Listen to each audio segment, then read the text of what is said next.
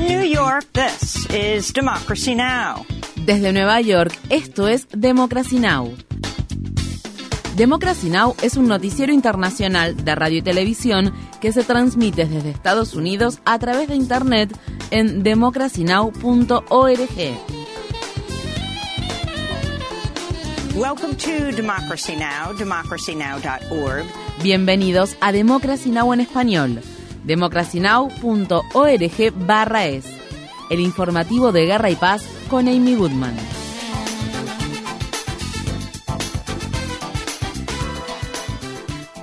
El Parlamento de Israel aprobó este jueves una ley que protege al primer ministro Benjamín Netanyahu de la posibilidad de ser destituido de su cargo al tiempo que el mandatario enfrenta un juicio por corrupción y protestas generalizadas contra las reformas antidemocráticas que pretenden reducir de manera drástica las potestades del Poder Judicial del país. Decenas de manifestantes fueron arrestados el jueves durante las nuevas y multitudinarias protestas que se replicaron en todo Israel y que han sido organizadas con la intención de paralizar el país. Mientras tanto, la fiscal general de Israel afirmó este viernes en una carta que el plan para mermar las potestades del sistema judicial es ilegal. Netanyahu se reunió este viernes en Londres con el primer ministro del Reino Unido, Rishi Sunak. Cuando Netanyahu llegó al 10 de Downing Street, la oficina y residencia del primer ministro británico, Netanyahu fue abucheado por un grupo de manifestantes al grito de vergüenza y traidor. Mientras tanto, otro palestino murió este jueves a manos de las Fuerzas Armadas israelíes al inicio de la celebración musulmana del Ramadán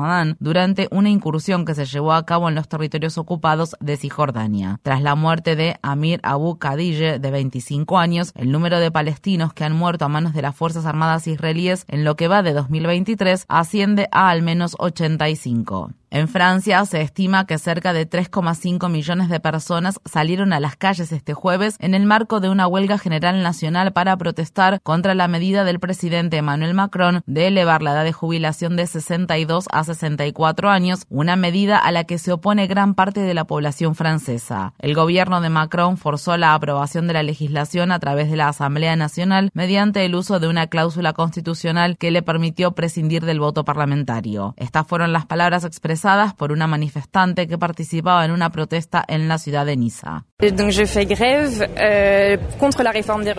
Estoy en huelga para protestar contra la reforma pensional, pero principalmente también contra la postura antidemocrática del gobierno, que es muy evidente en este momento. Ya no escuchan al pueblo. Por eso es importante para nosotros estar aquí, para que nuestra voz sea escuchada y para decir que lo que está pasando no es normal. Si la población está en contra de la reforma, debe ser escuchada. Estados Unidos y Canadá han llegado a un acuerdo que prohíbe solicitar asilo a las personas migrantes que son detenidas mientras intentan ingresar de forma ilegal a Canadá por la frontera norte de Estados Unidos. Se anticipa que el presidente de Estados Unidos, Joe Biden, y el primer ministro canadiense, Justin Trudeau, anunciarán el acuerdo en la ciudad de Ottawa durante el primer viaje oficial de Biden a Canadá desde que asumió el cargo. Según se informa, Canadá también acordó permitir la entrada al país de hasta 15.000 migrantes centroamericanos durante el próximo año. Decenas de miles de migrantes han optado por emigrar a Canadá a medida que Estados Unidos aplica políticas de inmigración cada vez más estrictas. Varios activistas han criticado la medida y han afirmado que esta constituye un nuevo intento de Biden para disuadir a las personas de emprender un viaje hacia el norte para buscar refugio. También se anticipa que Biden y Trudeau hablarán sobre el agravamiento de la violencia de los grupos criminales y de la crisis humanitaria en Haití, ya que Estados Unidos ha estado presionando al gobierno canadiense para que Canadá lidere una fuerza multinacional de intervención en Haití. El Pentágono afirma que las Fuerzas Armadas estadounidenses han llevado a cabo una serie de ataques aéreos en Siria. El secretario de Defensa de Estados Unidos, Lloyd Austin, dijo que los ataques nocturnos fueron en respuesta a un ataque con drones perpetrado por combatientes respaldados por Irán en el que un contratista estadounidense murió y cinco soldados estadounidenses resultaron heridos. El Observatorio Sirio para los Derechos Humanos, una organización con sede en el Reino Unido, señaló que los ataques aéreos estadounidenses causaron la muerte de 11 combatientes respaldados por Irán en tres lugares, aunque esa información no pudo ser confirmada. El Congreso de Estados Unidos no ha autorizado de manera formal la acción militar estadounidense en Siria, aunque en 2022 una mayoría de republicanos y demócratas de la Cámara de Representantes Representantes rechazó una resolución que proponía retirar a todos los militares estadounidenses que aún permanecen en Siria. Los ataques estadounidenses se produjeron después de que aviones de combate israelíes bombardearan este miércoles el principal aeropuerto de la ciudad de Alepo en el norte de Siria. El ataque, el segundo que Israel comete este mes contra dicho aeropuerto, causó daños en el equipamiento y obligó a suspender los vuelos. Mientras tanto, nuevos informes revelaron el jueves que Arabia Saudí y Siria están cerca de alcanzar un acuerdo mediado por Rusia para restablecer los lazos diplomáticos entre ambos países que se cortaron en 2012 luego de que Arabia Saudí respaldara a combatientes rebeldes sirios en la brutal guerra civil en ese país.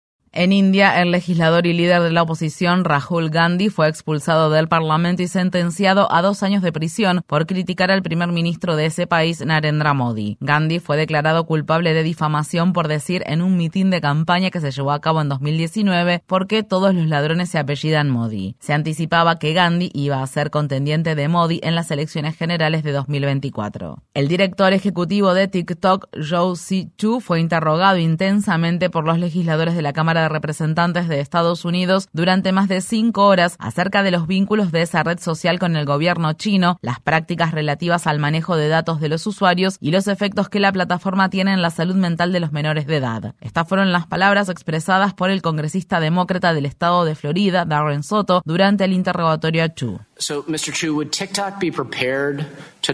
Señor Chu, ¿está TikTok dispuesta a cortar los vínculos que mantiene con la empresa matriz ByteDance y el Partido Comunista Chino si el Departamento del Tesoro de Estados Unidos les ordenara que así lo hicieran?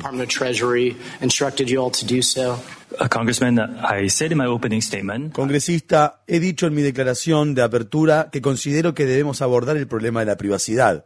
Estoy de acuerdo con usted. No creo que la empresa matriz propietaria sea el problema aquí.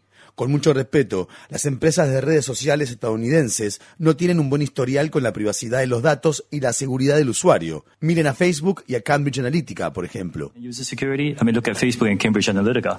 Mientras tanto, varios legisladores del sector progresista del Partido Demócrata se han pronunciado en contra de los intentos para prohibir la red social TikTok en Estados Unidos o para convertirla en un chivo expiatorio. Los legisladores afirman que esos intentos están motivados por intereses políticos y se originan en un peligroso sentimiento antichino. Estas fueron las palabras expresadas por el congresista demócrata de Nueva York, Jamal Bowman, durante un mitin que se llevó a cabo a principios de esta semana.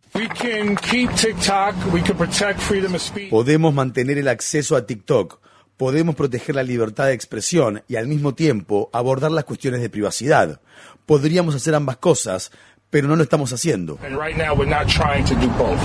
En Estados Unidos, el gobernador republicano del estado de Utah, Spencer Cox, aprobó el jueves una legislación de amplio alcance que establece que los menores de 18 años deben obtener el consentimiento explícito de los padres para usar redes sociales como Facebook, Instagram, Twitter y TikTok, aunque no está claro cómo se hará cumplir dicha legislación. Las personas que se oponen a la medida advierten que la ley podría causar más daño a menores de edad en situación vulnerable para quienes las redes sociales pueden suponer una fuente vital de apoyo e información como en el caso de los menores LGBTQ. Los estados de Iowa y Georgia han promulgado leyes contra las personas trans y se suman así a otros estados de Estados Unidos que han aprobado legislaciones similares. El gobernador de Georgia, Brian Kemp, firmó este jueves un proyecto de ley que prohíbe las cirugías relacionadas con la afirmación de género y las terapias de reemplazo hormonal para las personas transgénero menores de 18 años. Por su parte, la gobernadora de Iowa, Kim Reynolds, aprobó este miércoles un proyecto de ley similar y otra medida que prohíbe a los estudiantes transgénero ingresar a los baños o vestuarios escolares que coincidan con sus identidades de género. Esto se produce al tiempo que la Federación Internacional de Atletismo, el organismo que rige el atletismo a nivel mundial, votó el jueves a favor de prohibir que las mujeres trans que hayan completado su transición después de la pubertad no puedan participar en competencias femeninas de élite. Las personas que apoyan esta medida contra la comunidad trans sostienen que las atletas trans tienen una ventaja física sobre las mujeres y género. Sin embargo, la ciencia refuta tales afirmaciones. Un informe publicado en 2017 en la revista Sports Medicine concluyó que no hay una investigación directa o consistente que demuestre que las atletas trans tengan una ventaja sobre las demás competidoras. En Estados Unidos, un tribunal en el estado de Michigan ordenó que los progenitores del atacante, que en noviembre de 2022 abrió fuego contra una escuela secundaria de Michigan, sean juzgados por homicidio involuntario. Ethan Crumbley tenía solo 15 años en el el momento del ataque, en el que cuatro estudiantes murieron y otras seis personas resultaron heridas. El Tribunal de Apelaciones de Michigan dictaminó el jueves que hay pruebas suficientes para llevar a juicio a Jennifer y James Crumbley. El tribunal considera que los padres del atacante facilitaron a su hijo el acceso a un arma de fuego y no informaron a la escuela al respecto, así como tampoco hicieron nada para evitar la masacre, a pesar de las claras señales de advertencia. En Estados Unidos, en el estado de Colorado, el Distrito de Escuelas Públicas de Denver votó este jueves de manera unánime a favor de suspender temporalmente la prohibición de guardias armados y agentes de policía en las escuelas. La prohibición estaba en vigor desde 2021 después de la ola de protestas contra la brutalidad policial que se desataron tras el asesinato de George Floyd. Esto se produce después de que dos empleados administrativos de la escuela secundaria East de la ciudad de Denver resultaran heridos tras ser baleados por un joven de 17 años este miércoles. La policía afirma que encontró al adolescente muerto por una herida de bala autoinfligida. El tiroteo se produjo solo poco más de un mes después de que otro tiroteo en la misma escuela hiriera fatalmente a Luis García de 16 años. El incidente provocó una marcha multitudinaria desde la escuela hasta la sede del Capitolio Estatal, que está situado cerca del Instituto Educativo. En el estado de California, unos 60.000 trabajadores de la educación pusieron fin a la huelga de tres días que llevaron a cabo en el Distrito Escolar Unificado de Los Ángeles sin haber logrado llegar a un acuerdo sobre un nuevo contrato sindical. La huelga impulsó a la alcaldesa de Los Ángeles, Karen Bass, a intervenir como mediadora en las conversaciones luego de que las autoridades del distrito escolar no lograran alcanzar un acuerdo con el sindicato tras más de un año de negociaciones. El local 99 del Sindicato Internacional de Empleados de Servicios sostiene que muchos de sus miembros que trabajan como conductores de autobús, conserjes y ayudantes de docentes ganan salarios de tan solo 12 dólares por hora aproximadamente en una de las ciudades más caras de Estados Unidos. Estas fueron las palabras expresadas por Jason Torres Rangel, docente de inglés en la escuela secundaria Roosevelt y ganador del premio al docente del año de California 2022. Soy hijo de padres docentes. Mis padres trabajaron como docentes en el Distrito Escolar Unificado de Los Ángeles. Hicieron huelga en 1989 y marcaron el camino. Estoy orgulloso de participar en esta, mi segunda huelga, con mis hermanos y hermanas del Sindicato Internacional de Empleados de Servicios. Exigimos un salario digno para todos ellos. No piden un millón de dólares, no piden ser millonarios, piden que los saquen de la pobreza. En un distrito escolar que tiene un superávit de 4.900 millones de dólares en el estado más rico del país, que le paga a su superintendente 440.000 dólares al año, Creo que eso es posible. Creo que podemos demostrarles que merecen ese respeto por ellos y por nuestros estudiantes.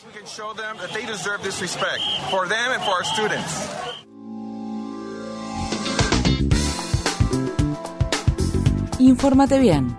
Visita nuestra página web democracynow.org/es. Síguenos por las redes sociales de Facebook, Twitter, YouTube y SoundCloud por Democracy Now! es.